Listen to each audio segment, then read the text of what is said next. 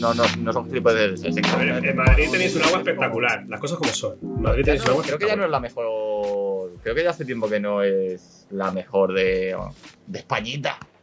Hombre, Pero bueno, está bien. O sea, hay que decir, como yo que tengo familia, pues mi, mi padre de Valladolid, mi madre de Jaén, de luego no hay comparaciones. O sea, es decir, en casa de mis padres, de mis abuelos, los padres de mi padre, me acuerdo de tener filtros para el agua ahí a dolor porque aquello era imbebible, tío. Sí, sí. Tenías agua del grifo y la, la tenías que masticar al final. Eh, yo, yo uso, yo uso jarras Brita. Bueno, Brita. bueno. Eres- eres. ¿Qué tal amigos? Bienvenidos al podcast del Carrascosa. Aquí con Gonzo hablando sobre la calidad del agua. Eh, es Gonzo es hay, que, hay eh, que dar diversidad a los temas, madrileño con tremendo flow, tiene todo el control. Eh, para quien no sepa, esto es Bizarrap, que somos viejos pero nos estamos poniendo al día, poco a poco. Hombre, hombre. Bueno, tú te has tirado por Bizarrap. Yo, yo reconozco que es- voy girando hacia el K-Popper. Yo estoy descubriendo ahora el K-Pop y, ojo, tengo a mi mujer muy metida en esa vaina y a mí me está metiendo muy fuerte, ¿eh? Yo no descarto un viaje a Corea en breve. El K-pop, yo esa agua sí que no beberé. ¿vale? Me parece. Bueno, A mí me gusta cuando trolean a la gente en Twitter, ¿no? Que sale alguna cosa y entonces se ve que se ha puesto de moda poner eh, K-pop cuando hay alguna movida si en tienes algún Twitter. problema, llamas a los K-Popper a que vengan a hacer masa crítica. Sí, sí, o sea, por ejemplo, el hashtag eh, Macarena Olona, no sé qué, y entonces hay un montón de K-popers que ponen Macarena Olona y de repente en el hashtag Claro. hay un montón de, de- de cosas de esas. Sí, sí, haces el reclamo como cuando vas de. No sé, nunca he ido de cacería ni, ni lo pretendo, pero no usan reclamos para atraer a los bichos, pues es lo mismo. Ellos ponen ahí el hashtag K-pop y saben que le van a venir 140 mil millones de personas. No sé a Mm. qué viene esto, Xavi. Es que tampoco tengo muy claro de qué va el programa de hoy. Cuéntame, amigo. Pues si es que como, como, como no hay manera de ponerse de acuerdo, nunca hay- se puede hacer una escaleta. Es que no hay escaleta, amigos. Es que esto es muy fuerte. No me puedo preparar los temas. Porque con Gonzo Bríos, aquí presente, de cuerpo presente, eh, es un poco anárquico. Pero es lo que, es, es lo que tiene. Lo dices como si tuviera que ofenderme. ¿Cómo- Pero hay un cómo tema. te a? Cuéntame, venga. ¿qué Hay un tema que yo, del cual quisiera hablar, del cual me quisiera hacer eco. ¿Vale? Para ello eh, voy a poner aquí las movidas. eh, eh. Sobre el que, si no me equivoco, yo solo he venido a hacer ruido. Sí, tú has venido, digamos, a pues, hacer un poco la- las barras bravas. Muy bien. Nada, eh, supongo que muchos lo sabéis, pero por si acaso, pues me lo pongo aquí. Hace un tiempo, el grupo Embracer eh, compró Asmodee, ¿vale? Los jueguitos de Asmodee, pues fueron comprados por un grupo eh, muy importante que hace inversiones de este tipo, sobre todo para, lo que son compañías de videojuegos y tal. Eh, hasta aquí, digamos, nada fuera de lo normal, excepto que mm, hay mucho dinero de por medio. Eh, cuando se dice que las, las, eh, cantidades que se barajan pues son muy modestas, bueno, pues tan modestas no son, ¿vale?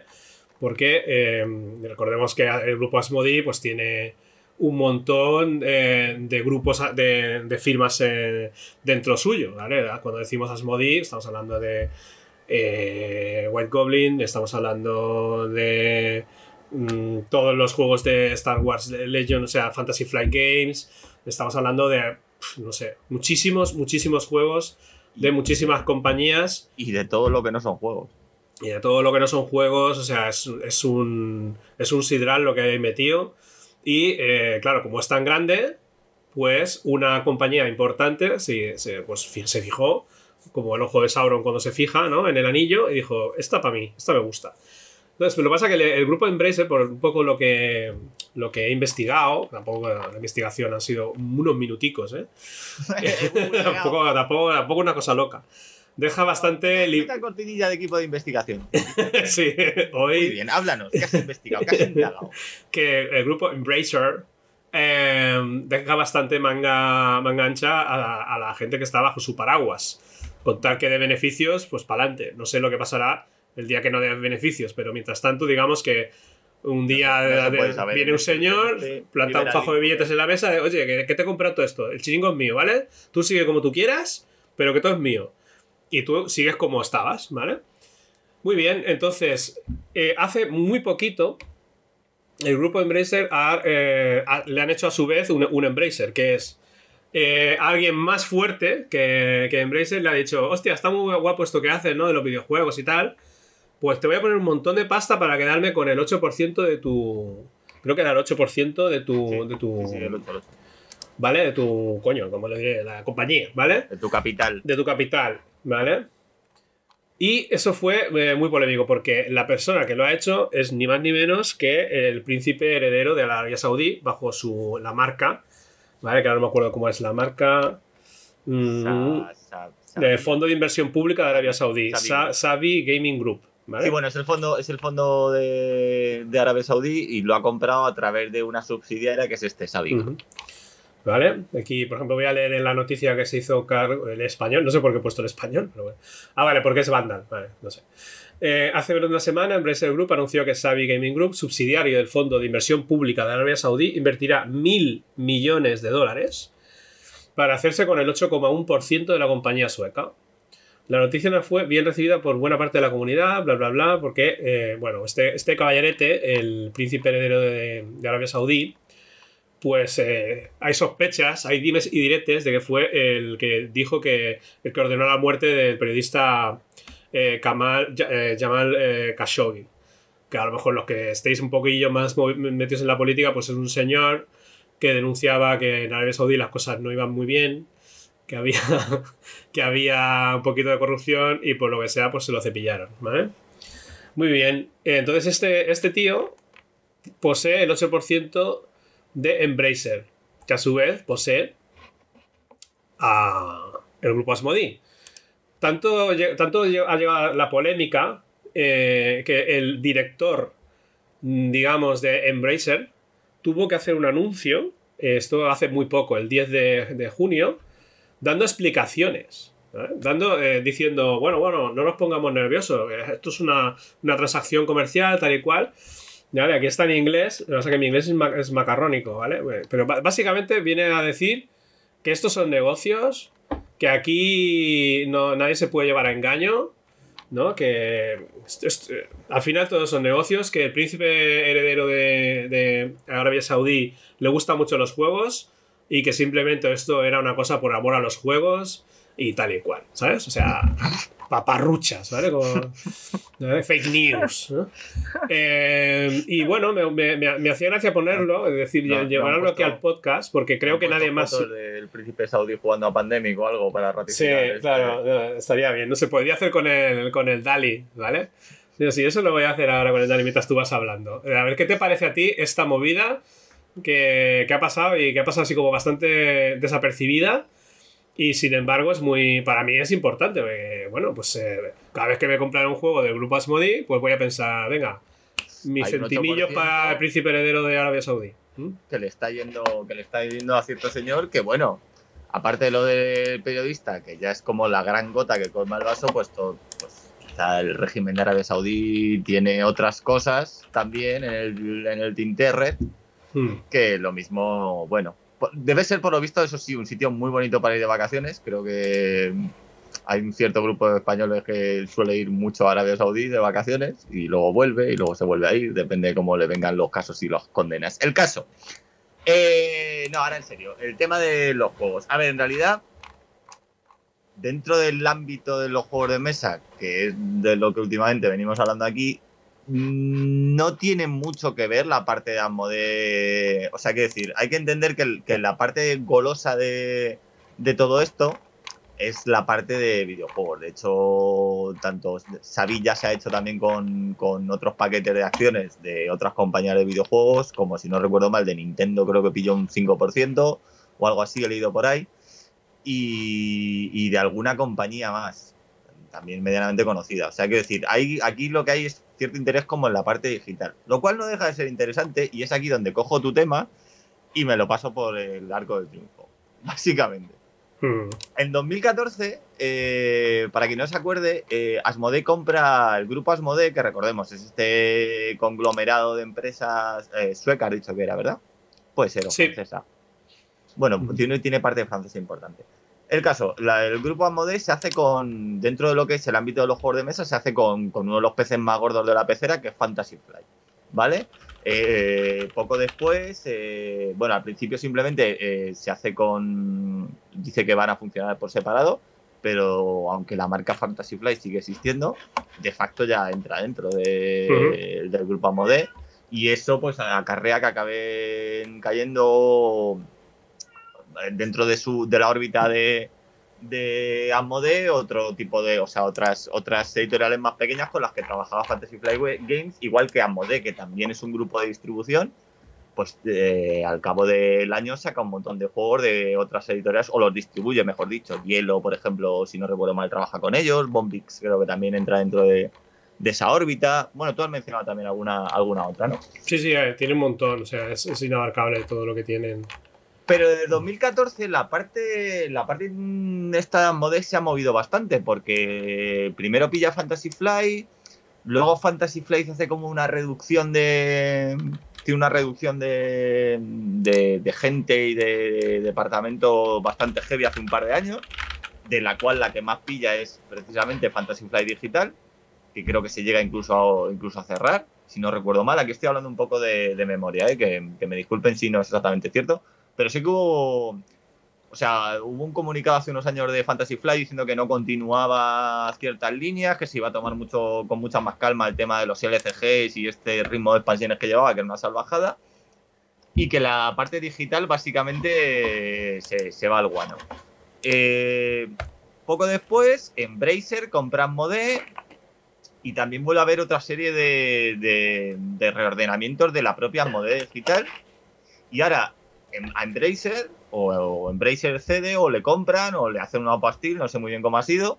Pero el caso es que al final se acaban apropiando del 8% de una empresa o un fondo de inversiones subsi- subsidiario del fondo de inversiones saudí, que también ha hecho otro tipo de inversiones en el tema de los videojuegos. Es decir, es como que la parte de los juegos de mesa está por ahí, pero que la parte interesante de todo esto es la parte digital de estos, que es un tema que a mí me interesa muchísimo, qué va a pasar con, con los juegos de mesa eh, y sobre todo con su parte digital, por eso este pequeño giro ahí y tal.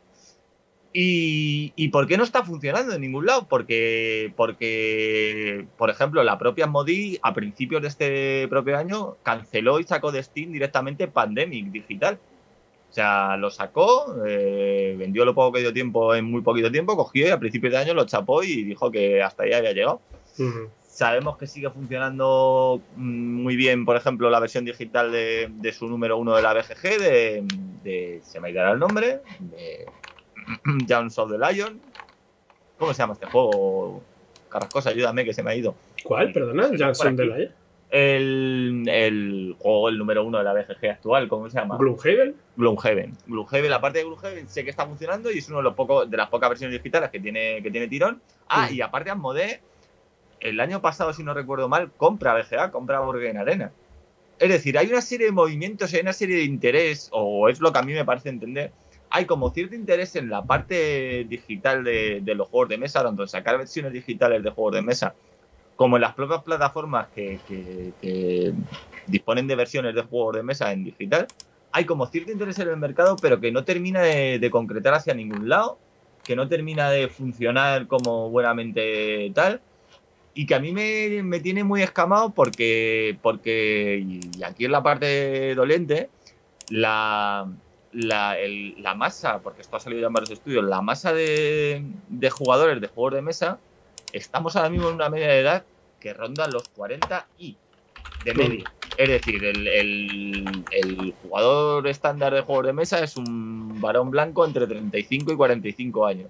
Es decir, ahora mismo bien, dentro de 10 años bien, pero, pero para un chaval que ahora mismo tiene 25, ¿cuánto de interés hay en, en los juegos en esta plataforma? O sea, que decir, en un juego de mesa físico Mm. frente a otro tipo de plataformas. Entonces yo creo que hay como un cierto, cierto empezar a mirar posible fronteras de hacia dónde vamos, que es lo que me mantiene interesado en el tema. Luego compras, ventas en, en pleno liberalismo económico, pues oye, cosas que pasan. y Mm. que seguirán pasando. Pues igual que tienes eh, a Microsoft haciendo compras a diestro y siniestro, hace poco de la misma Blizzard, igual que en otros ámbitos tienes cosas como Disney haciendo acopio de todas las productoras habidas y por haber de entretenimiento, Mm. pues esto viene a ser un poco lo mismo. A ver, la mala noticia pues es la de siempre, que, que todo un mercado en manos de muy pocos, pues todos sabemos cómo acaba y no suele ir bien para, para el consumidor final. Sí, sí. Pero más, a- más allá de eso, yo lo que me, me mola de este tema es los movimientos en torno a, ya te digo, a la, a la frontera digital de los juegos de mesa, que para mí es algo que acabará llegando seguro. Y, con- y esto he tenido peleas de todos los colores y de todos los y de todas las formas con, con fan de los juegos de mesa que, que evidentemente quieren su ocio tal y como está ahora, físico y tal. Pero es que somos un mercado ligeramente envejecido que no sé yo lo que viene por detrás y está muy interesado en jugar de la misma manera que jugamos nosotros a día de hoy. Y que quizá deberíamos empezar a mirarlo. Ya no te digo, no, no es una cosa para mañana, pero es una cosa que yo creo que va a acabar pasando. que- yo no, yo no creo que. O sea, yo discrepo un poco de lo que dices de que todo va a cambiar con los juegos de mesa porque la gente de 25 no juega juegos, en cambio los de 35 o 40 sí. Los juegos que juega alguien de 25 no son los juegos que juegas tú, posiblemente. Pero Está el claro. Exploding Kittens y los juegos chorras y tal se juegan que no veas. Ya ves, todo lo, todo lo, todo lo que es party se juega mucho. Y cuando esa gente crezca y tenga 40 y a lo mejor ya quiera jugar a algo, digamos, más serio, a lo mejor se... se- se- Quiero, quiero decir, hay juegos para todos los públicos y se publica más que nunca y se publica muchísimo más que, que hace 10 años, ahora a día de hoy. Cada semana están saliendo novedades y yo no veo que el, los juegos de mesa estén ahora mismo, digamos, mm, con un problema de que, hostia, tenemos que digitalizarnos porque nadie, nadie, nadie juega, al contrario. Yo creo que No. habría que separar un poco. No, no, poco no he dicho, o sea, esto no es una llamada al, al final de los juegos de mesa, ni muchísimo menos, eh, ni, estoy aquí dando señales del apocalipsis. Ahora, yo creo que efectivamente lo digital se lo está comiendo todo. Hace tiempo que lo vengo diciendo y, y que va a acabar pasando. Pero vamos, que igual que durante este confinamiento, durante la pandemia, pues todos tiramos de Tabletop Simulator para quitarnos el mono. Hombre, evidentemente eh, somos, somos, una, somos la generación que somos y preferimos jugar en mesa y yo seguiré jugando, prefiriendo jugar en mesa presencial muchísimo antes que cualquier otro tipo de tal. Pero se, ha vi- se han abierto otras vías y, y creo que hay ahí un mercado incipiente. Sí, pero yo hago una clara distinción entre el juego de mesa. Yo juego mucho a, a juego, a videojuego, pero cuando juego a videojuego, mm, sea que estoy jugando algo en solitario, que hago en mi casa, y cuando juego un juego de mesa, yo lo que hago es empatarme con mis amigos, No, y no es diferente. Mira, Y, o sea, no, espera, no espera, porque que tú lo que. O sea. No te compro tampoco esa premisa porque yo estoy hasta las narices y fíjate, soy el primero que estoy contigo en que efectivamente el juego de mesa es un juego social que- o sea, y tiene un factor social súper importante, Mm. ¿vale? Entonces, ¿me explicas? Y no hace ni cinco años de este boom, el pedazo de boom que están teniendo los juegos en solitario. Sí, Pero pues, que es que ya no es que salgan juegos con versiones en solitario, que ya todo el mundo te la piden cuando se anuncia, en cuanto Mm. se anuncia cualquier juego. ¿Tiene versión en solitario? ¿Vale? Es que ya directamente están saliendo juegos que solo son solitarios. pues como toda la vida. El ¿Eh? Rubik, ¿qué es? El cubo de Rubik es un rompecabezas en solitario. ¿Qué son los El Rubik No es puzzles? un juego. Y esta discusión la tuvimos en su momento y la dejamos aparcada. El cubo de Rubik no es un juego. Vale. Es un Pero, juguete. pero el juego de la Ocas en fin, bueno, gente que habla, ¿no? Pero no tiene por qué. No, ¿quieres quieres que aclare este- esta duda desde mi punto de vista? eh, que no sé. Claro, Entonces, si, lo- si Pero me si- a ver, tu punto de vista es. eh, ¿Quieres que te aclare tu error desde mi punto de vista acertado? Eh, Perdona, por favor, ilústrame. No es que quiera sacarte de tu error, pero entiendes lo que significa la palabra debatir. O sea, tú tienes tu punto de vista, yo tengo otro que pueden. No sé. Hagamos un sálvame. Hagamos un salva. Yo un tengo, yo tengo mi teoría sobre los juegos. Mi teoría, mi teoría de que es un juego, ¿vale? Más allá de, las decisiones, porque hay juegos que no tienen decisiones. Como el juego de la Oca, como el Parchís, pero que han sido considerados juegos toda la vida. Es decir, para mí, no meter en el saco de los juegos al juego de la Oca o al Parchís tiene el mismo sentido que, que esta discusión cíclica que hay cada cinco minutos en los juegos de rol de si Dungeons and Dragons es rol Hombre, tío, si es si se anunció de primeras como un juego de rol. Y ¿Cómo no va a ser rol Dungeons and Dragons? Si, si, es lo arquetípico. Significará que algo hay. Otra cosa es que luego el género haya, haya evolucionado, que también evidentemente ha pasado con el juego de mesa, porque bueno, el parchís, el ajedrez, bueno, el ajedrez sí tiene decisiones, pero el parchís, el juego de la oca, pues no han pasado años desde que salieron, ¿sabes? O sea, quiero decir, claro que el género ha evolucionado. Ahora, lo que para mí diferencia un juego de, de las cosas con las que se le suele, donde se suele poner la línea, que es con el pasatiempo o con el juguete, es que en el juego el resultado final es incierto. Para mí, para que sea un juego, el resultado final tiene que ser incierto. Es decir, puede haber una condición de victoria, una condición de derrota, ¿vale? Pero no puedes saber de antemano cómo va a acabar la partida. Es decir, yo en el juego de la boca no sé quién va a acabar ganando. Otra cosa es que se decida por puro azar por puro azar, pero no sé cómo va a acabar. Sin embargo, en un pasatiempo hay un final claro y hay solo una solución disponible. Un sudoku es estos números colocados así, y así es como se resuelve y es su única solución posible. O, lo, o, sacas la solución o simplemente queda inconcluso, porque, porque lo has hecho mal o porque ni siquiera lo has intentado. Pero en un juego de mesa eh, la partida tiene, o sea, tiene una, una, condición de finalización clara para un jugador o para todos los que jueguen, pero el final es incierto, nadie sabe cómo va a acabar. Yo ahí pongo la línea. Tú no estás de acuerdo, veo que te está importando una mierda. No, no, no, estoy, estoy intentando buscar argumentos para rebatirte en la Wikipedia, que es... Eh, sea, me estás diciendo antes que, te documenta googleando y ahora me El cubo de Rubik es un rompecabezas mecánico tridimensional. Solo tienes una solución. O tú das con esa solución o está inconcluso. Eh. Con lo cual, es un pasatiempo. Mm. O es un rompecabezas, que básicamente. Bueno, vale. Eso es lo mismo. Bueno, lo dejamos a votación. Haremos un sorteo, ¿vale? Sorteamos un cubo de Rubik de hecho, la diferencia entre un pasatiempo y un rompecabezas es que el rompecabezas tiene una serie de, de, cosas mecánicas, ¿vale? Ya sea las piezas de un puzzle o, el mecanismo de un cubo de Rubik. Bueno, pues al final vas a tener tu razón y a lo mejor voy a estar yo equivocado.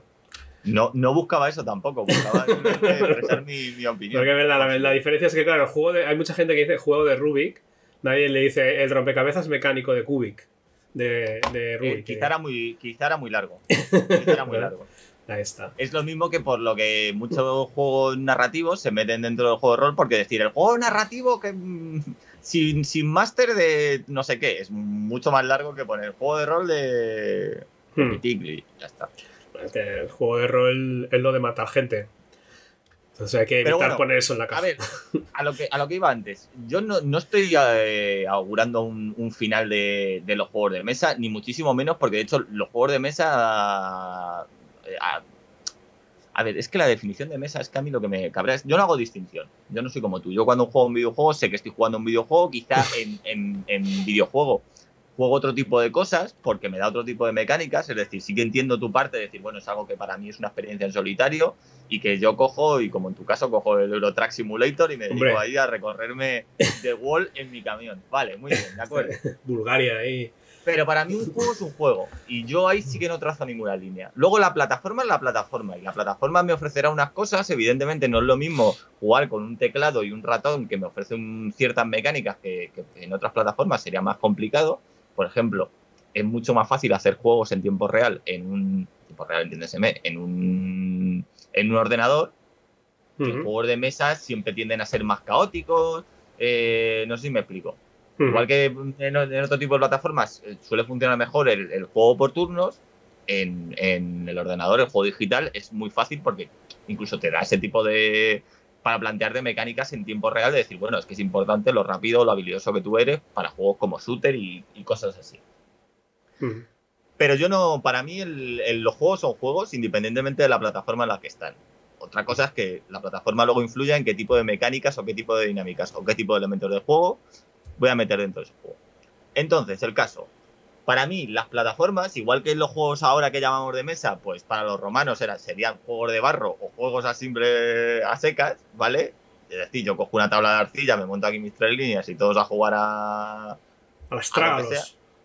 Por Trágalos o a, o a lo que sea, ¿vale? Igual que podía hacerme mis cuencos en un. mis hoyos en un barro y jugar al, al Mancala, ¿verdad? Sí, Mancala. Bueno, pues ya está, o sea, simplemente. ¿Qué pasa? Que nosotros somos de una generación, o por lo menos la inmensa mayoría, vuelvo a hablar de que estoy hablando, evidentemente, claro que hay gente de 25 que juega juegos de mesa, claro que hay gente de 20, de 18 y hay gente de 10 años, pero también te digo que, por ejemplo, esa generación de entre los, entre los 10 y los 20 años, a los, los adolescentes ahora mismo, más o menos, ahora, te lo digo como padre de un adolescente que soy, Mm. mi hija tiene aquí. Tengo tres cifras de juegos de mesa aquí ahora mismo a mi derecha, que no sé si se verá alguno en la cámara. Mi hija los tiene a mano. Mm. Mi hija juega juegos de mesa a, a patadas. Ahora, Ujú. mi hija ahora mismo está en la habitación de al lado jugando con el ordenador. ¿Vale? Al Genshin Impact. Ya está. O sea, quiero decir, esa, Claro, esa porque el juego de mesa requiere que haya gente, ¿eh? Hola.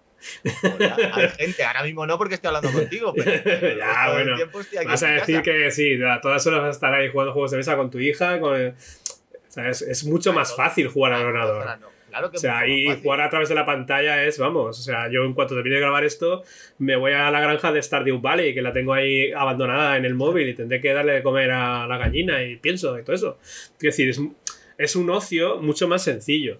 Pero el juego de mesa, o sea, no es que ahora haya ni más ni menos. Hay, para mí hay más, ¿vale? Pero Hay más. es, hay es un. Yo cuando era pequeño y en casa había juegos de mesa, estaban ahí porque es, es como que en cada casa tiene que haber un Monopoly, una Biblia, ¿no? O sea, esto es como que. O sea, el Monopoly había, Trivial Pursuit había y el juego reunido Hyper, ¿vale? El juego reunido Hyper, amigos. O sea. eh, espero que haya desblo- desbloqueado Juego- algo en vuestra mente. Juego Hyper, juego Hyper sí. Eh, Monopoly no. Trivial, por supuesto. Mm. Biblia en mi casa no. Y además tenía, no solo tenía el Trivial, tenía la versión chunga que se llamaba Trivio 2000 de no sé qué marca, que supongo que debía ser Falomí. Eh, sí, alguna de estas. ¿Sabes? Eh, a ver. eh, sí, y uno de conectar, uno de conectar. Estamos eh, hablando. Estás, estás poniendo ya la generación de nuestros. y digo, y digo, espera, termino, termino. Digo, Perdón, digo, había estos juegos y yo, aparte, tenía el Spectrum. ¿Con qué creéis que jugaba más yo? Pues con el Spectrum y jugaba videojuegos del Spectrum. ¿Por qué? Porque para jugar a los otros te, necesitaba mi hermana o mis padres y tal, y a lo mejor pues el fin de semana o un ratito y tal. ¿Ya ves? Porque es mucho más fácil el ocio que es solitario. Y los juegos de mesa en solitario vienen a cubrir ese nicho de gente que no quiere jugar al ordenador o no quiere, yo qué sé, lo que sea, ¿vale? Pero sí que le apetece jugar a un juego. Y entonces eh, yo me acuerdo que cuando tenía el Onirim, jugaba al Onirim eh, mis trayectos en, en tren, por ejemplo, ¿sabes? O sea, esto no va a dejar de existir. La gente necesita entretenerse. Es que, vuelvo a decir, como yo no hago distinciones, hablar de que algo va a dejar de existir, ¿vale? Para mí es inconcebible porque no se va a dejar de jugar. Mm. Eso lo tengo clarísimo. Nunca se ha dejado de jugar, nunca se va a dejar de jugar. Es más, tengo muchas esperanzas en que en el futuro juguemos más todavía que ahora, porque cada vez vamos valorando Mm. más nuestro tiempo de ocio. De hecho, tanto es así Pero, que eso enlaza con lo del principio. Tanto es así que una dictadura que depende del petróleo está empezando a invertir en ocio eh, digital de videojuegos, porque el de, el, el de Jeque Árabe Saudí no sabe ni mierda de que está Yasmodi, pero sí sabe que están los principales video- eh, productores de videojuegos. Y ha dicho, date, cuando se acabe el petróleo de aquí, el tiempo que sea, me da igual, yo voy a tener, eh, me va a entrar dinero por parte de, de esta inversión que estoy haciendo ahora. Porque los videojuegos en el futuro serán todavía más, más bestias. Serán, serán más de, de uso de todo el mundo. ¿Sabes? claro, de hecho, eh, no sé si lo has comentado, que aparte, creo, yo había comentado lo de Nintendo, que también es un grupo que había metido dinero en Nintendo y también han metido dinero en los esports. En la ESO, Claro, los esports parece una tontería, pero. Es una de las Cuidado. más fuertes de, de eSports. Claro, vamos a ver. Yo siento aquí darte una mala noticia, pero el ocio en el ordenador, o sea, que decir, los videojuegos, como ocio solitario, siento decirte que no es tanto ya, ¿eh? Esto es una concepción más de gente de nuestra quinta, porque vuelvo- los juegos que más los juegos que más se juegan a día de hoy en, en ordenador, Fortnite, LOL, ¿vale? Son los ah, y puedo seguir con la lista de juegos. Pero esos son los juegos que, más se ven en online. Twitch. Esos son los juegos, los mainstream. ¿Estás hablando de los AAA, de los AAA? Tío, o sea, y, yo juego, yo juego a Paradox Interactive. O sea, me parece estupendo lo que tú juegas. Pero tú no eres ahora mismo el objetivo principal de los videojuegos, siento decírtelo. Pero ahora mismo la industria de los videojuegos funciona de manera muy social. Casi todo el mundo juega online, casi todo el mundo tiene conectados los cascos y está jugando con sus amigos. Mi hija está jugando ahora mismo con sus amigos al ordenador. pues yo eso no lo hago nunca. Bueno, ¿no lo harás tú? Yo quiero, yo quiero, además que sea por turnos, para estarme yo ese turno diciendo, bueno, bueno, Yo- bueno, yo- bueno. bueno, esa guerra, la- yo esa guerra contigo la comparto. Yo hace, yo hace mucho que vengo diciendo que lo de los juegos de ordenador por turnos lo, lo hemos perdido muy fuerte y aún no entiendo por qué, porque creo que algunos de mis títulos favoritos son juegos por turnos y creo que más allá de que, de que se pueda jugar online, Bueno, todos los Civilization, los juegos por XCOM, turno a mí me, me turbo flipa. los de Paradox. También es cierto que ahora mismo, por ejemplo, en, en los juegos de en los juegos de PC, quizás la estrategia, y más la estrategia por turno, no está ya en su mejor momento. Tuvo su gran auge en la época de los, de los Warcraft, Age of Empires, etcétera, etcétera, etcétera. Me estás hundiendo, pero no me vas a hundir. O sea, o sea, es mi ver, entretenimiento. Pero escúchame, que yo ahora mismo, lo que tú dices, yo ahora mismo corto aquí el podcast y me voy a jugar a Europa Universalis. Es, es decir, me parece estupendo. Sí, Eh, sí. yo me lo paso. Vale, voy a te comprarte, te compro que los chavales están a topísimo lo con los. con- pero luego no con sé los de Twitch. Y decir, ¿por qué no está todo el mundo jugando al Europa Universalis? Porque entiendo que yo soy yo y que el resto del mundo es el resto del mundo y que no todos vamos a jugar lo mismo. Sí, pero Igual todos esos que no, juegos que no dices. me ocurriría ir a una convención de juegos de mesa y empezar a levantar mesas de la gente que está jugando a juegos que yo considero que no Pero todos esos juegos que dices son los que juegan básicamente los influencers, que es una que es cómo se retroalimentan. Los, digamos los influencers, los, los streamers. ¿Vale? Los Ibais y todos estos de la vida que juegan a lo que más se juega. ¿Y, lo, y, y por qué se juega a lo que más se juega? Pues no sé qué, qué- cómo, cómo va el ciclo ese. Pero al final son los que siempre están arriba. Y los GTA y toda la pesca. Y todo, todo lo social. Y los niños se lo miran por Twitch. Y es el, es el entretenimiento que tienen. Como nosotros en su momento pues veíamos la tele. Pues los chavales miran los streamers por Twitch y por YouTube y tal. Y yo también a veces me lo miro. Pero. Pero eso es tienes una parte del problema a, a menos de un mes de haber hecho tres programas hablando sobre influencias y influencers y medios lúdicos. ¿Tienes algún problema en que a qué se juega, lo marquen, a qué juegan los influencers? No, yo no tengo problema. Lo, lo que sí que me, me- me da una. Me, me da un poco de rabia por la versión. La, la visión reduccionista sobre lo que son los juegos. Salen muchísimos juegos eh, en la plataforma de Itch.io eh, que son eh, muy buenos. En la plataforma de GOG. En Steam salen muchísimos. Todos los indies. Bueno, lo llaman el indie apocalipsis. Y parece que se esté jugando básicamente a no más de 20 juegos eh, en el mundo. Porque son compañías que están a topísimo con eso. De hecho, el grupo Embracer, pues son estas las que tiene, ¿no? Y otros grupos tienen similares, ¿vale? O sea, son. son em, es una forma de, de introducirnos, de introducir las grandes compañías en, en el ocio. Em, y, y luego tienen con todas las perversiones que, que hacen, como son las loot boxes, que en España van a, creo que ya están prohibidas, ¿sabes? Esto de abrir eh, las Vale. loot eh, boxes. no. De momento, si no recuerdo mal, ¿vale? que me corrijan, corríjanme en los comentarios si me equivoco, estamos de YouTube. Sí. Eh, si no recuerdo mal, lo que está ya es que tienes que. O sea, hay, hay- creo que hay proyecto de, de intentar ser- tener restricciones más duras. De momento, lo que hay mínimo que advertir es que efectivamente es un mecanismo de lotería y creo que también tienes que decir las probabilidades que hay de que te salgan de alguna manera dentro del juego. Llegar a poner las probabilidades de que hay de que te salga a Hmm. X tipo de contenido, el contenido más difícil. Bueno, eso lo mires como lo mires, eso es, eso es malo, eso está mal y eso in- induce a los niños de muy corta edad, porque recordemos que habrá padres que den a su hijo de 8 años el iPad o lo que sea para que se entretenga y les in- induce a... eh, no. Son niños, no, no, no, no discurren que eso está mal, ¿vale? O sea, eso lo hacen las grandes compañías, como son tan grandes, se les permite hacer, se ha colado ahí como si fuera... son- juegos de azar se pierde dinero. O sea, eh, eh, hay, hay- hay hay niños muy jóvenes, o sea, niños, están perdiendo dinero y los padres no lo saben o lo saben cuando es tarde, ¿sabes? Igual que las criptosectas y toda la pesca esta. O sea, hay un tema con el dinero y los chavales que se les ha in- le tienen aquí en la cabeza el capitalismo este. En fin, las grandes compañías eh, que están copando el mercado de los videojuegos están usando unas malas prácticas y estas son las que se potencian porque son los grandes juegos que todo el mundo está jugando. ¿Vale? Yo qué sé, yo, cu- cualquier juego de Star Wars era este que para jugar necesitabas una suscripción, el de no sé qué, de la Vieja República. Caballeros de la Que había caballeros de la Vieja República. Para jugar el juego, no, no- el juego físico daba igual. O sea, como si, como si te querías comprar un ladrillo. Al final lo que importaba era comprarte la suscripción. Eso es un modelo que en los MMORPG, los juegos masivos. Eso, a poco que lo pienses, Gonzo, es una putada. Ojo, es una. Bueno, a ver, quiero decir, tú pagas por, O sea, por tú- tener el servicio y el juego activo siempre. ¿Desde Eh, cuándo tú pagas por un servicio por poder jugar un juego que te has comprado que es tuyo?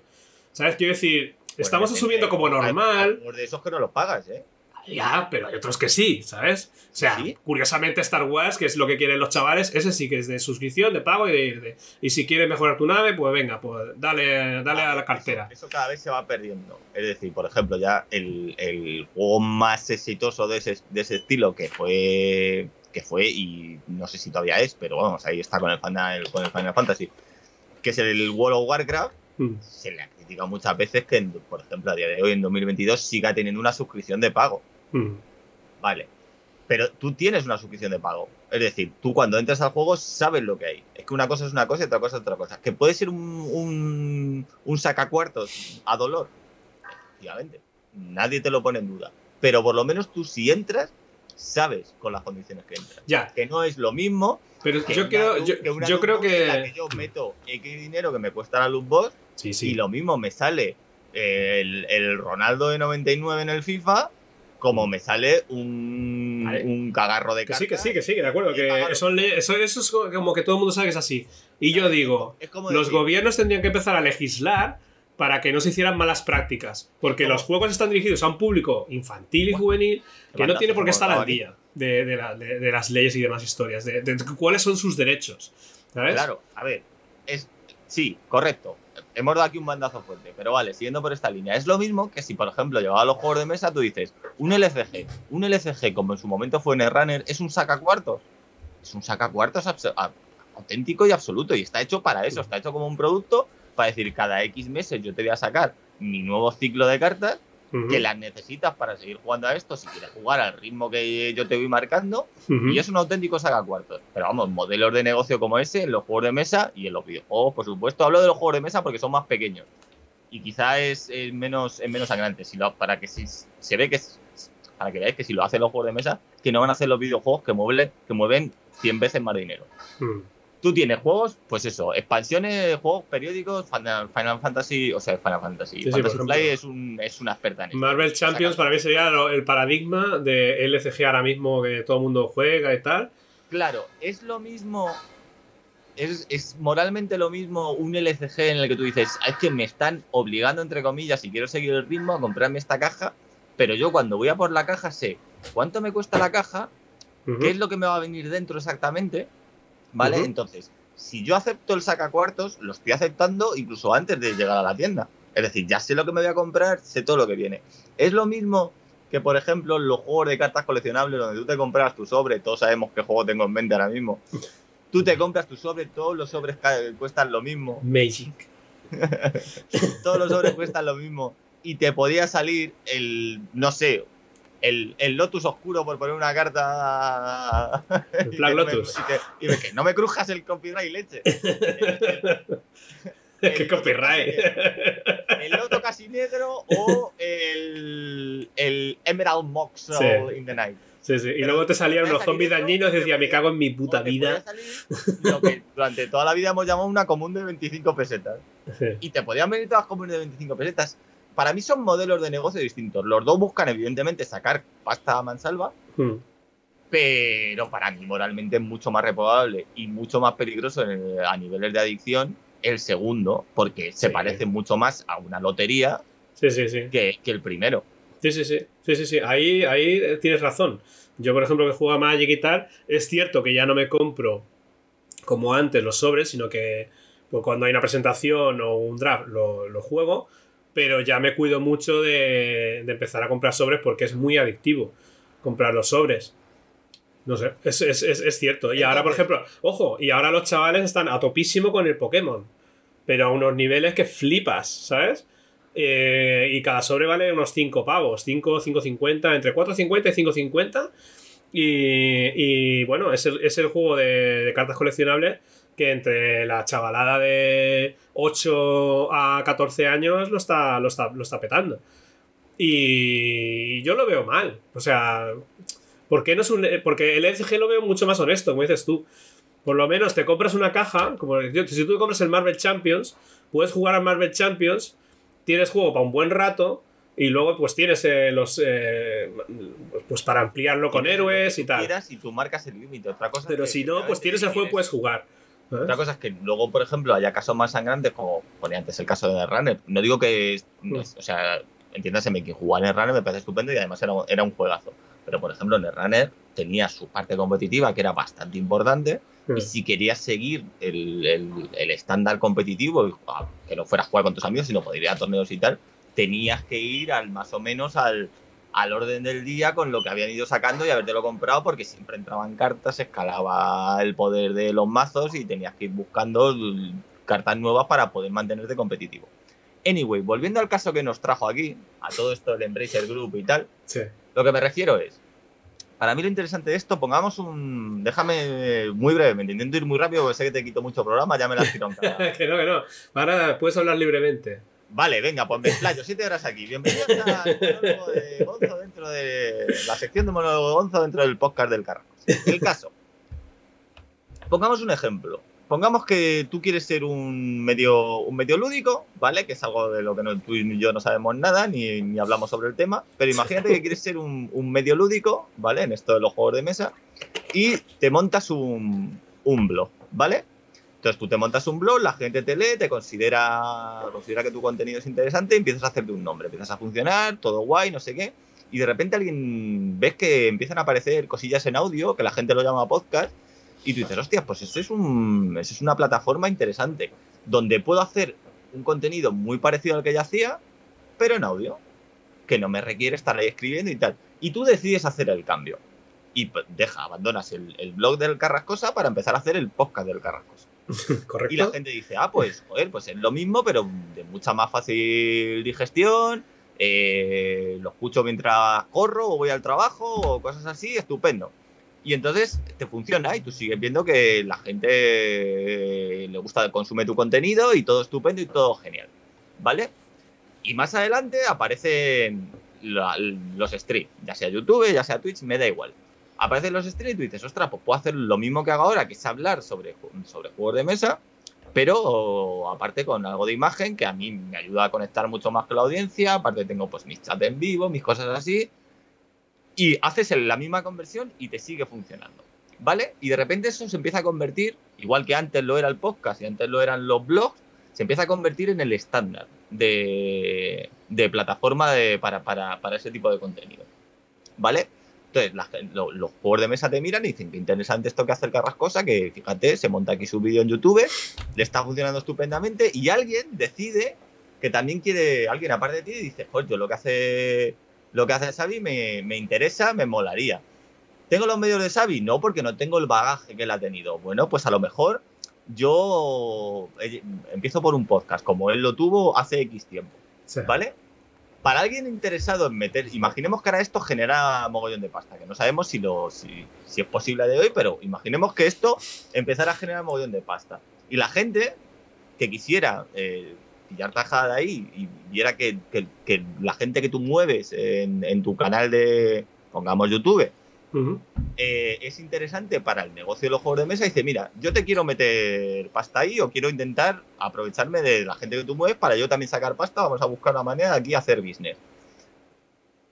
Puede hacer dos cosas, puede ir directamente a por ti, que eres el, el tío que ahora mismo está en YouTube y que lo está petando, o puede coger y decir, "Hmm, qué interesante, este nuevo sistema de YouTube me mola, pero es que el Carrascosa ya tiene un bagaje amplio y un caché importante y se me queda fuera de presupuesto. Pero puedo coger y puedo hablar con el chaval que está ahora mismo haciendo un podcast para decirle, oye, hagamos bien esto y yo, y lo mismo con, lo, con los billullis que yo te inyecto y el dinero que saquemos, tú te puedes pasar al YouTube también.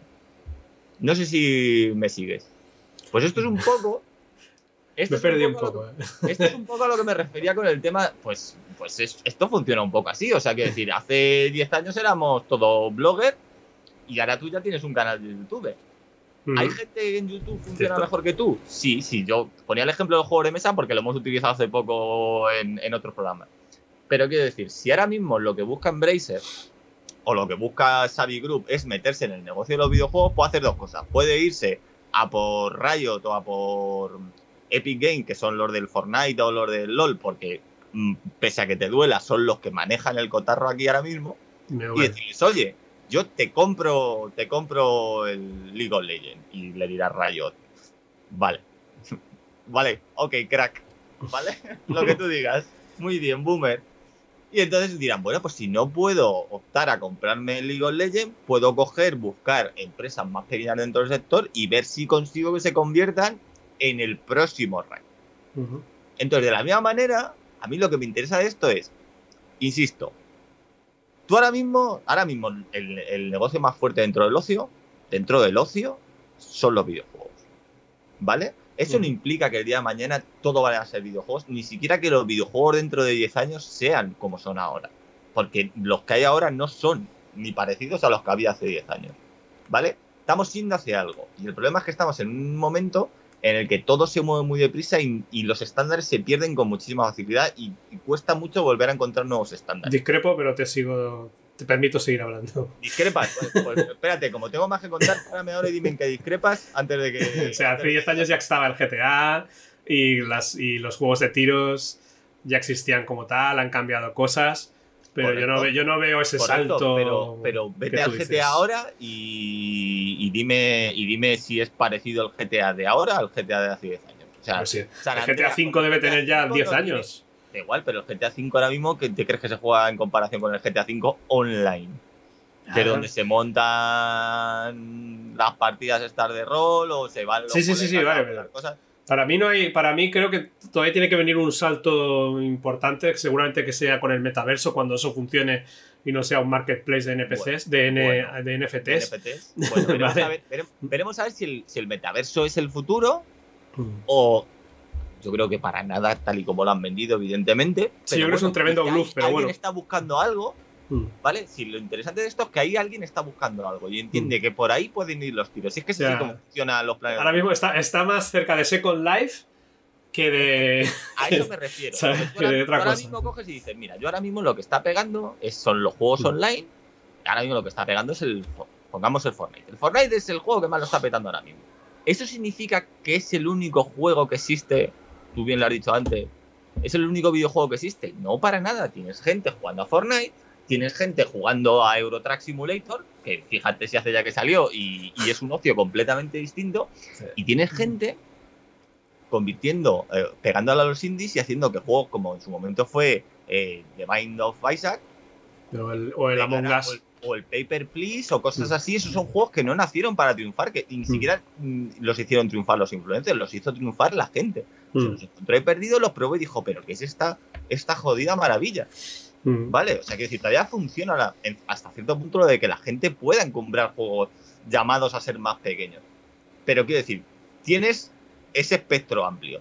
Pero mientras el, el- el mercado grande de los juegos, la punta de lanza de quién mete aquí los dineros y dónde se está poniendo la pasta, pues te lleva, pues eso, a Fortnite o te lleva a.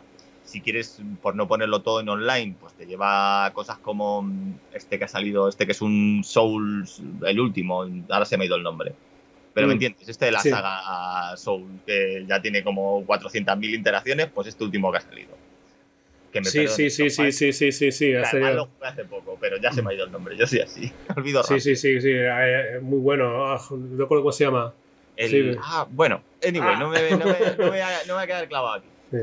El espectro es grande. Entonces, yo lo que digo es que aquí hay que moverse, aquí hay gente intentando mirar cuál es el siguiente pepinazo, porque de esto va el mercado, de ver cuál es el siguiente pepino que saco, y sabes que mm, no vas a poder vivir toda la vida con un Assassin's Creed. Por muchas iteraciones que saques, va a haber un momento en el que la gente diga, mira, o me sacas algo nuevo o yo a esto no, no quiero jugar más porque ya. ¿Vale? Entonces, lo que digo con, con y con los juegos de, de mesa es que lo que no puede ser, eh, o sea, lo que no podemos obviar es que efectivamente nuestra media edad está ahora mismo en los 40 años de media. ¿Vale?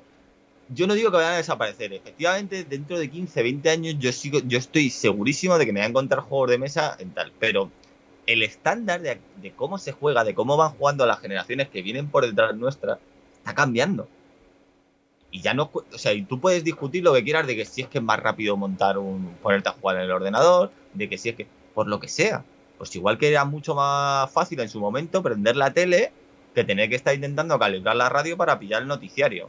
¿Sabes? Igual que ahora funciona mejor la tele a la carta porque yo veo lo que quiero cuando yo lo veo, o sea, cuando a mí me apetece y cuando tengo tiempo, que tener que estar programando el vídeo o tal para intentar grabar el trozo de serie o la película que quiero ver. De. Si la comodidad, evidentemente, la comodidad, evidentemente aquí juega un factor importante, pero los estándares van cambiando. Entonces, igual que yo me acuerdo que el, el finales de los 80, al principio de los 90, que es cuando yo voy descubriendo, igual tú imagino porque es de mi quinta, voy descubriendo que más allá del trivial y del Monopoly que hay en mi casa, aparecen cosas como HeroQuest y digo, ¿qué es esto? ¿Qué es esto? Son muñecos y los muñecos los muevo. Y el tablero, en vez de ser una cosa plana como había sido hasta ahora, que sí, que hay juegos de antes, pero, pero creo que se me entiende el ejemplo. De repente aquello cobra una tridimensionalidad, de repente aquello parece, parece más real. Es que es así, es que pasó eso. ¿Por qué triunfó el HeroQuest? Porque tenía muñecos. En mi casa Pero- no. Bueno, En en mi mi casa casa no. sí, pero que- te digo, te digo, te digo HeroQuest por poner mi ejemplo, entiende que ya hable desde mi perspectiva, igual que puedo entender que alguien en su momento acostumbrado a jugar al Monopoly y al y al Trivial Pursuit de repente le pusieras un Catán en, en el 95 Hmm, y dijera, "Buah, ¿qué es esto?"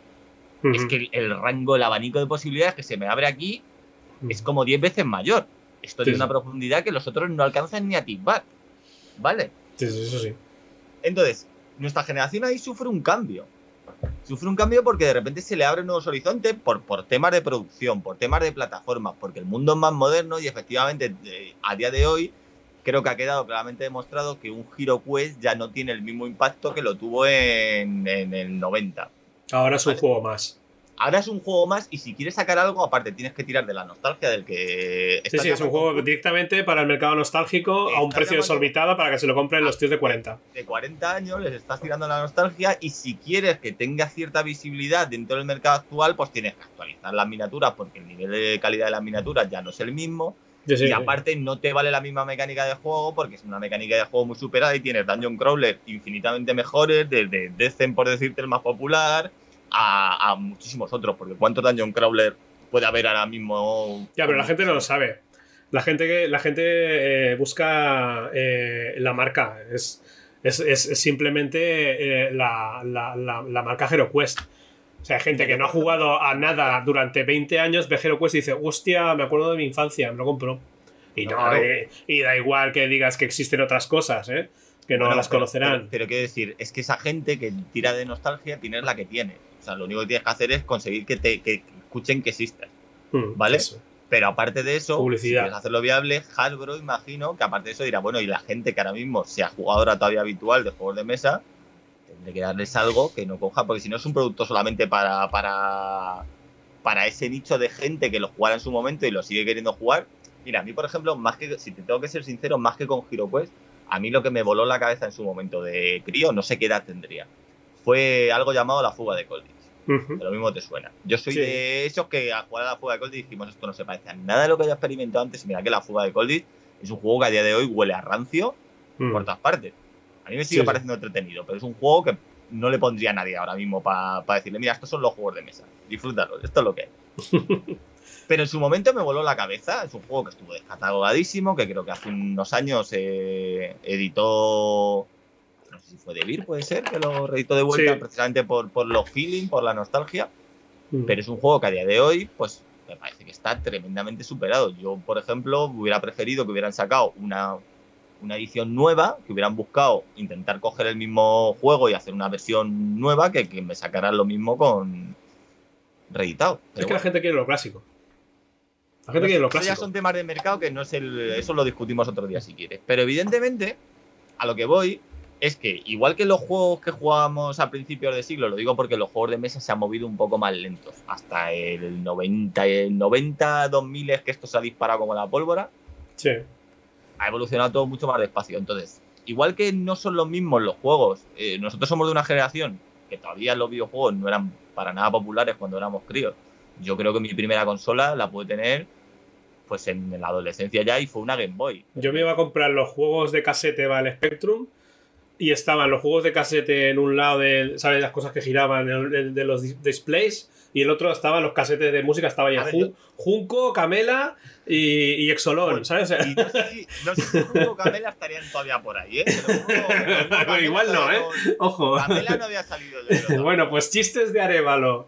Eh, el Puma, Fari y Exolón y Adjoverse. de pequeño con, la, con las casetes y decir, ¿qué juego más guapo? Voy a jugar otra vez. Y saca el Boliving cristal, o sea, el, el Boliving naranja que rebobina fino o el Boliving cristal que rebobina. Sí, sí, sí. ¿Vale? Y volver a jugar. Pero esa época también no podemos decir que, que sea el, sea, ahí era una cosa como un poco subversiva que tú tuvieras un Spectrum. Era muy raro que alguien. O sea, no, era una cosa que vieras en todos los hogares. Era, No, pero sí que, sí que sabías que eh, Spectrum, Amstrad eh, y MSX, digamos, que eran ordenadores que sabía que estaban y el que los tenía, hostia, pues te ibas a su casa a jugar. Yo tenía un Spectrum, pero yo tenía un amigo que tenía un. El, el MSX, ¿sabes? Mm. Y no sé, eran cosas que. Pero bueno, era, era un ocio. Por eso te digo que ahora que hay eh, eh, un ocio similar. Han cambiado mucho las cosas, pero las horas del día son las que son y quedas con tus amigos para jugar. Antes ibas a casa de un amigo a jugar al Spectrum y ahora estás en tu casa delante de tu PC gamer y estás jugando al Fortnite. no puedes estar con el mismo amigo mientras jugáis cada uno vuestra partida o los dos juntos. Me refiero. Cada, medio se mueve a una velocidad, se ha, movido a una velocidad distinta. Pero igual que hmm. yo cogía y decía, bueno, yo no me puedo hacer fan de los yo hasta los 10, 12 años, si tengo que hablar de juegos de mesa, te hablo de jugar al mus con mi padre, que le dábamos a hierro, porque mi padre es jugón de cartas, pero jugón de cartas de toda la vida. Yo a mi padre he sido incapaz de ponerle nada más, más moderno que un Rumi.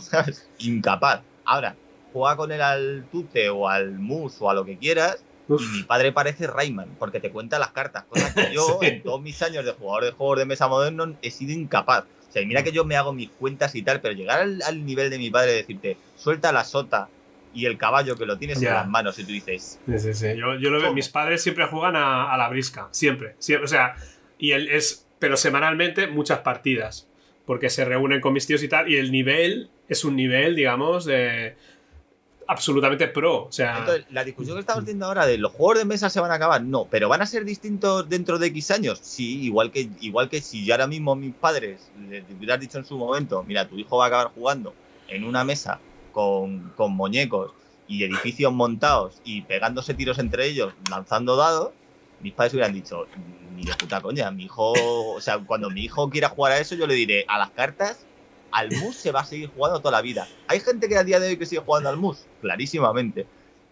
pero ya no, ya no son el mercado. Ya no están los viejos en los bares jugando al domino, tío. eso se ha perdido. Pero, ya, pero el mercado ya no es eso, hay que decir. Sigue siendo el mercado para Heraclio Fournier y Heraclio Fournier ya te digo yo que aparte del mercado no lo tienen los viejos de los bares, lo tienen en, el juego y en casinos y sitios de estos. Luego vende sus barajas y tal. Pero me entiendes ya un poco más por dónde voy. No digo que se vaya, no digo que se vaya a acabar, pero que desde luego está virando y que, y que, y que aquí tiene que haber un interés por todo esto que producimos, todo este cosa de dadicos y tal, que está tan chulo y que nos da mecánicas tan chulas. Esto por algún lado tiene que acabar saliendo otro tipo de cosas porque, porque cada día van introduciendo, se van introduciendo elementos nuevos. Ya no es raro ver un juego que de, llamado de mesa, y que esto todavía sigue creando bastante controversia, que te meta un móvil como elemento de juego. Para mí es un error, ¿eh? Para mí, yo, no yo cuando lo veo no lo compro. Porque sé que esa aplicación de móvil desaparecerá en algún momento y me quedaré sin jugar. Es que volvemos a. Esto, esto creo que lo hablamos la semana pasada, pero es que me niego a lo de la eternidad del juego de mesa. Ah, pues yo no me niego. No son, eternos. O sea, yo, yo quiero comprarme un juego y dentro de 50 años poderlo jugar. Así de claro te lo digo. Pues a no ser que sea Legacy, entonces ya pues sea lo que les pongo. Claro, pero es que ahí está. es que nosotros mismos, como industria, nos hemos cargado esa premisa. Es decir, yo quiero jugar dentro de 50 años a un Monopoly. Sí, pero porque el Monopoly es un juego que lo juegues hoy o lo juegues dentro de 50 años es exactamente el mismo y es lo que es y tiene las opciones que tiene y ya está. Como este hay un montón de juegos, hay un montón de euros que dentro de 50 años lo vas a poder seguir sacando y van a seguir siendo el mismo Pues juego. yo, yo soy, yo soy comprador de eso. Entonces, porque porque a mí un juego de que llama una aplicación que es necesaria para jugar, digo, a tomar por culo. Pero igual que yo puedo entender que si yo ahora me compro un videojuego, pues durará hasta que el software sea obsoleto y ya nadie lo juegue, pues igual que y se- igual que han pasado con montones de juegos. Tú quieres jugar a cosas como Monkey Island hoy en día yo No, tienes que tirar de emuladores o, o tirar de. emuladores y cosas así si te apetece, y si no, pues, pues acordarte de lo bonito que fue y pedir que, que- que no hagan un remake, aunque de Monkey Island sí lo hicieron, pero entiéndeme que prefiero Mm. que no me hagas el remake a que me hagan cosas como la que hacen cada 10 minutos con los Final Fantasy. No, te volvemos a traer el 7 versión remastering de Middle of the Night, Together, super guay. Me has cambiado el juego otra vez, me Bueno, cachi. mientras la gente lo vaya comprando, pues para adelante. Eh, Evidentemente eso es lo que piensa Square Enix. Pero bueno, quiero decir que ya ese juego no es el Final Fantasy, ni tú además te pilla en el mismo momento. Entonces, si yo puedo comprar la premisa de que yo ahora mismo me compro un Pandemic Legacy, volviendo a los juegos de mesa, ujú. Que me dura lo que me dura, es el número limitado de partidas, y ya está, y cuando lo termine se ha acabado, y si a mí por lo que yo he pagado por él me renta esos 10, 15, 20 partidas, estupendo, lo voy a volver a abrir, ¿no? Pero es que a lo mejor dentro de 50 años tampoco, aunque me hubiera dado más partidas, tampoco me apetecería ya jugar en ese momento, porque dentro de 50 años soy otro, soy otro gonzo con otras inquietudes y con otras cosas en mente como, como no me arme encima, supongo. o Sí, Porque dentro de 50 años tendremos 90. Entonces, yo es que creo que o sea, quitarse un poco ese estigma de los juegos son para siempre. Los juegos son para siempre si quieres, porque en serio, yo pienso en cosas que tenga por aquí que me he comprado. Mira, creo que alguna vez lo he contado. Yo en. Yo. Aquí tengo mi katana. Además, yo soy de los de que ya el katana lo tiene en su cajita de madera, edición Megaface, donde el momento ya me lo compré porque era ese juego que había que tenerlo súper guay y caí y me compré la versión guay del katana. Pues ese Catán lo puede que desde que me lo compré, puede que le haya echado una partida o dos. Y por decir que lo había jugado. Pero Catán a día de hoy, y mira que es un. Y mira que nadie puede negarle al Catán que es un gran juego. Vamos, no seré yo el que venga aquí a decir que Catán está sobrevalorado. Pero yo Catán, mi época con Catán ya fue, ya lo jugué a muerte, ya. Además lo jugaba con un grupo habitual, con lo cual nosotros ya jugábamos. Si, si eres jugador habitual o has sido jugador habitual de Catán, sabes que Catán, según vais todos aprendiendo a la vez, hay un momento en el que ya Catán no se parece nada a las primeras partidas. Jugáis a, a- es un juego donde la hostilidad puede ser brutal, donde puedes jugar a hacer daño sí. y ahogar a la Y ya gente. intercambia, ¿no? Te intercambia una piedra y una mierda. te comes. Te comes la piedra. A día de hoy, mientras no puedo volver a juntar a ese grupo de juego y decir, vamos a echar otra partida por recordar los feelings y vamos a jugar así, porque ya llegó a ser el Catán que a mí me interesaba jugar así, yo a día de hoy no cojo y ni siquiera lo uso como juego introductorio, porque a mí Catán ya se me ha pasado. Vale. Jugué, Yo- ya lo disfruté, ya se me ha pasado. Entiendo tu Sí. postura, entiendo tu postura, porque, porque es lícita, pero eh, yo discrepo completamente. Y para mí, los juegos ni ninguna otra cosa que nos compremos tiene por qué ser de usar y tirar. Para mí, eso no debe ser así. Igual que si me compro un libro eh, o si me compro lo que sea eh, que no requiere del concurso de la tecnología, eh, debería ser durarme para siempre. Quiero decir con esto, si yo me, compré en su día un juego de Spectrum, evidentemente ahora no lo puedo poner, porque el Spectrum no me funciona, no lo tengo, lo que sea. Pero si hace, cuando era pequeño, me compraron un libro, por ejemplo, El Señor de los Anillos o El Hobbit, y yo me lo quiero leer, lo puedo leer. Pues un juego de mesa lo mismo. Si yo ahora quiero sacar el juego Reunidos Hyper, que debe estar en algún cajón perdido de casa de mis padres, y le quiero echar un vistazo y lo quiero jugar, lo puedo hacer. Para mí la premisa de que los juegos de mesa como son un ocio eh, no digital, por, por decirlo de alguna manera, tienen que durar para siempre, para mí es básica. Y ya está, o sea, soy así y, y- a, a no ser que el juego sea Legacy, que tú ya sabes a lo que estás jugando, pues, pues vale, ¿vale? Pues, pues entonces ya estamos jugando a esto de que sé que si abro un sobre me voy a cargar la experiencia, bueno, o sea, voy a estar disfrutando de esa experiencia y ya está, ¿vale? Porque es así, pero ahí el juego no me engaña, pero... Pero que lo, que lo- eso de que los juegos una vez que ya están jugados, pues ya está, y si lo quieres tirar a la basura o lo quieres dar, pues o no, o, o lo puedes guardar porque eres un coleccionista. Yo en mi caso no soy un coleccionista, pero los puedes juegos que tengo, los quiero, o sea, los, los que tengo, los que me he quedado con ellos son juegos que quiero Aunque sea simplemente abrir la caja y olerlo, ¿sabes? Como, como, como los libros, o sea, porque lo, lo quiero, lo quiero para mí y, y- y ya, y- y ya está. No sé, Sí, o sea, pero, de la, pero de la misma manera que yo tengo juegos aquí que los tengo porque son bonitos y de vez en cuando los abro y digo, Dios, qué bonito es. Qué pena que el juego no me gustara más de lo que, de lo que me gusta. Mm. ¿Me voy a deshacer de él? No, porque me sigue pareciendo bonito, pero ya está. La vi- una estantería la viste, una Calax, tú pones una Calax con juegos y eso, eso viste la estantería. No, pero, pero a ver, entiéndeme, si yo no, aquí no estoy diciendo que todo, si es que no estoy abogando por el camino único, pero quiero decir que se están abriendo muchas vías, igual que han entrado los juegos Legacy y todo. Esta pelea de los juegos Legacy se tuvo cuando aparecieron los primeros. Mm. Decir, bueno, pues eso está mal, como el juego te lo vas a cargar a la primera que juegas. Y ahora no solo existen los juegos Legacy, sino que lo que te decía antes, tienes los Escape Room estos que funcionan de manera muy parecida, juegos como como de estos de tipo campaña en plan detective o Sherlock Holmes detective asesor o, o crónicas los, que, los, los juegos que han salido de. que dices, a ver, el juego te, te va a durar para siempre porque en físico lo Mm. tienes, Sí. pero sabes que la historia es la que es y las partidas son Bueno, las que pero son. ese juego sí que lo puedes regalar. ¿Sabes? Como si te compras un Sherlock o, o un. Exit. Lo juegas y luego lo puedes regalar. Pero no, no, no necesitas una aplicación de móvil. Quiero decir con esto, eh, tú un libro coges y dices, vale, yo me compro un libro, me compro el Señor de los Anillos. Estupendo. Yo me regalaron un Señor de los Anillos con 12 añitos y dije, guau, qué libraco, me encanta. Y Ojalá hicieran una película. Ojalá hicieran una trilogía y con. O con los cómics de superhéroes. Oh, ojalá que hagan una peli de Marvel. Esto no se ¿Eh? puede hacer nunca, ¿no? no, no se va a hacer, bueno, serio. Luego sacaron las, las películas y dijimos, ojalá. Ay, no contaba con la nostalgia de los cuarentones. todos como Luz Ferriño. Yo ese era el que me gustaba a mí. Ese era el Hulk bueno, no el de CGI. Los ordenadores lo han roto todo. Bueno, el caso. Sí, Tú compras un libro. sí. También es cierto que evidentemente el libro funciona y, bueno, y aquí es donde se ve que las plataformas eh, tienen su- sus ventajas y también tienen sus inconvenientes. Todo el mundo digital sufre de esta obsolescencia programada brutal que, que- que es lo que es y que nos guste o no, pues de momento hay que lidiar con ella. Y efectivamente sabes que eso lo pierdes porque el software se va, software y el hardware se va, se va quedando anticuado. Hmm. Tú te comprabas un libro, yo sigo teniendo una versión del Señor de los Anillos en mi casa, pero no es la versión que me regalaron con 12 años porque yo no sé dónde, o sea, creo que le hice migas, absolutas migas, de las veces que habré pasado por ese libro, la destrocé, la típica versión de tapa blanda o altrapa de esta de bolsillo, Sí, sí, sí. aquello se desintegró. Ahora te vienes a mi casa y tengo mi versión del Señor de los Anillos, tapa dura, ilustrado por John Howe, lo que tú quieras, ya está, pero porque es algo que me apetece, me apetece revisitar y entiendo esa parte de revisitar porque hay cosas que quiero revisitar. Igual que me da mucha rabia cuando me acuerdo de una peli que me mola mucho, ahora que se ha perdido el, el- lo físico del DVD o de la cinta de vídeo y la empiezas a buscar por tus plataformas digitales y la puñetera peli que buscas. Sí, sí, sí, eso me ha pasado, eso me ha pasado. Joder, o sea, en todas las plataformas digitales hay un montón de mierdas que sí, que muy bien y tal, pero luego, hostia, me acuerdo de esta película, a ver si está en Netflix, no. Bueno, pues a ver si está aquí, no, hostia, pues a ver si, pues, ¿y dónde cojones está?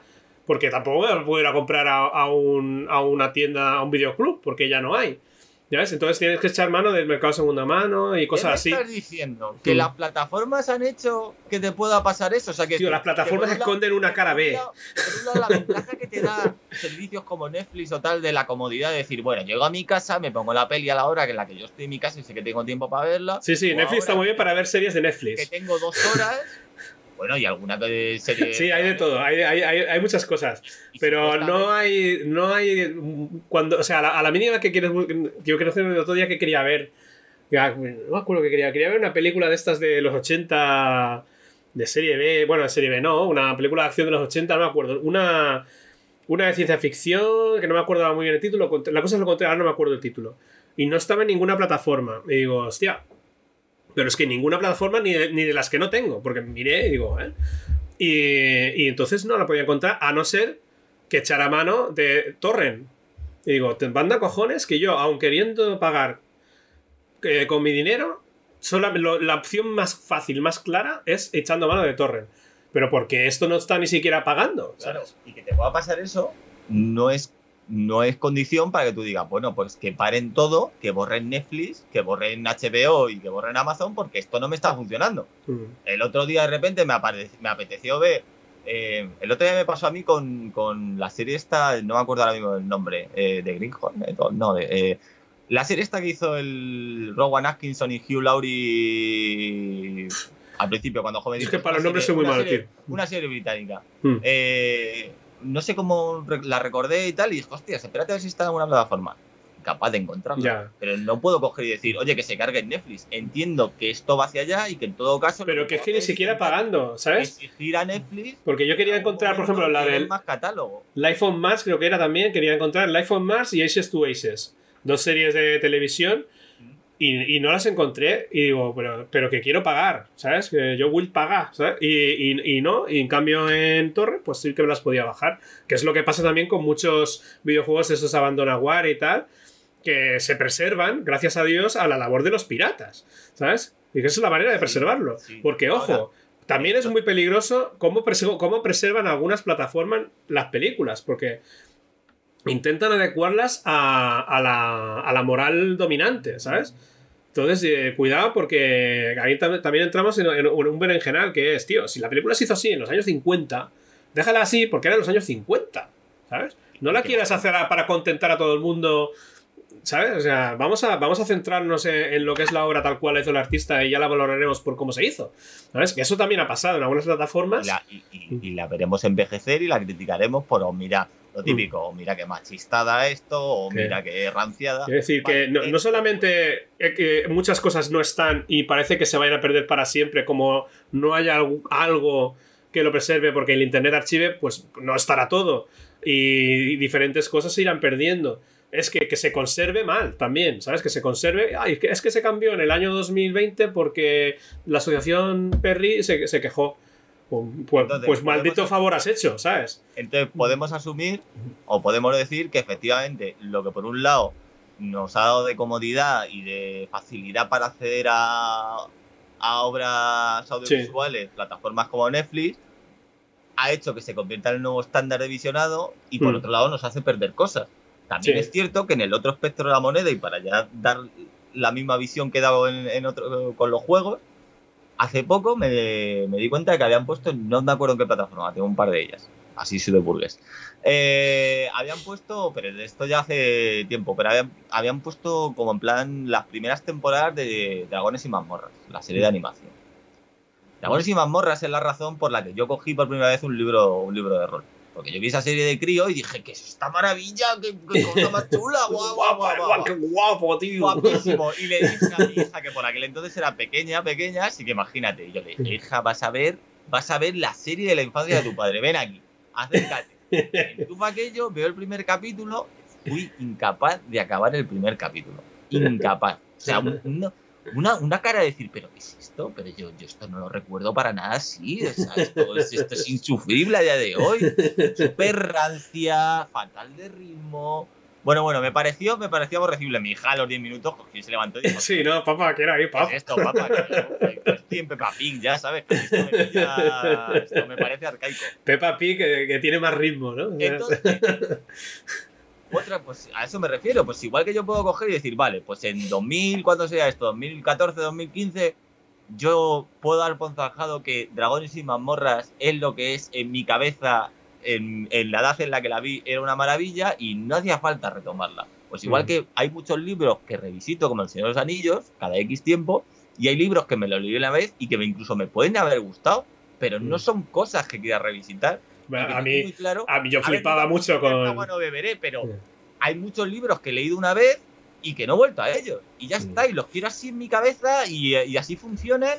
Y pasaba con, con determinados libros de Anne Rice, de los vampiros, que en su Mm. momento, bueno, era lo más de lo más, yo me lo tragaba todo y lo compraba todo porque yo jugaba a Vampiro la Mascarada, porque yo soy de... de- vi eso y dije, guau, esto es el rol de verdad, ¿sabes? Y, y luego lo, releí un libro que tenía por casa de mis padres, eh, que no era el, el- no era el del Stat, era otro, y dije, qué basura más gorda, porque yo me lo compraba todo, tenía un montón de libros de Anne Rice. Entonces, Esa señora que, que, por Dios, que, que para mí me gusta mucho Entrevista con el vampiro. Lestat y tiene algunos libros que están bien, pero había otros que debía escribir con la hormigonera puesta, ¿sabes? En plan, bueno, pues tengo que producir un libro de vampiros, más. Raca, raca, Pues, raca, pues raca. que pues, pues no tengo ganas, pues voy a hacer aquí lugares comunes. Y yo me lo tragaba, lo mismo. A mí me Mm. pasó, por Sí. ejemplo, con la, con la Dragonlance. Yo me leí la Dragonland de jovencito y dije, "Buah, esto es guapísimo, esto para mí está al nivel de Señor de los Anillos. sí, sí. El Señor de los Anillos lo he revisitado 15.000 millones de veces Sí. por sus cosas, ¿eh? que el Señor de los Anillos también envejece, ¿eh? Sí, pero bueno, Con sus envejece, cosas, pero- envejece un poquito mejor. Pero la Dragonland la he dejado así en mi cabeza y digo, ahí está bien. Donde Hmm. está, bueno, ya está. Porque sí que en algún momento a lo mejor he intentado volver a echarle un vistazo y he dicho, no, no, déjala, déjala así. Así, Sí, sí, está, sí, así sí. está estupenda. Oye, a quien le guste, estupendo en mi caso. Entonces, por eso digo, eh, eh, volviendo al un poco para atrás a de dónde venía esto, que ahora, por ejemplo, un juego de mesa me diga que tiene obsolescencia porque trae un móvil, pienso en lo que me puede llegar a dar y en el- lo que puede cambiar mi experiencia de juego o en que me ofrezca algo nuevo para alguien que como yo, pues ya lleva un bagaje en los juegos de mesa, que lo que más, a mí ahora mismo lo que más me interesa, más que decir, oh madre mía, qué maldito juegardo de la vida, es ofréceme cosas distintas, porque ya llevo mucho a mi espalda y lo que me apetece es que me ofrezcas algo que yo cuando lo juegue, aunque en realidad sea una manera distinta de presentarme lo mismo, lo que necesito sentir es que esto es fresquete, que esto no lo he probado. Pues entonces, para mí, ese problema de decir, bueno, pues dentro de 10 años, o dentro de 5, o dentro de 6 meses que se han dado caso, la aplicación va a dejar de funcionar o va a funcionar como el culo y ya no podré jugar a esto, Sí, es tremendo, tremendo. mm, quizás ya el problema ahí no me parezca tan grande. Porque, insisto, hay juegos ahora mismo en mi estantería que puedo llevar sin jugar, sin exagerarte, 6, 7, 8 años. Y no pasa nada, están ahí y no se van a mover. Sí, sí, lo mismo te digo. pero no, no tengo ahora mismo ningún interés en volver a ellos. Igual que hay. No, están ahí, a mí me generan tranquilidad, ¿sabes? Sé que lo tengo, es mío.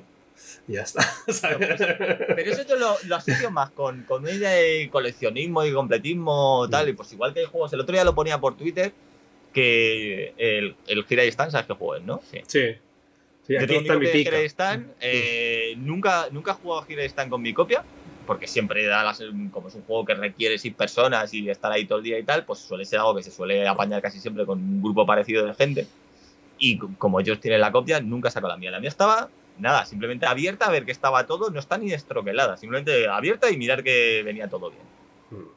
Y el otro día, por, por temas del curro, me tocó sacarla de la estantería y medir unas cosas dentro de la caja, pues porque mi curro del día a día tenía que medir unos componentes y decir, bueno, pues como sé que la caja es parecida, pues mido por aquí y por allá y sé que, sé que me va a entrar bien.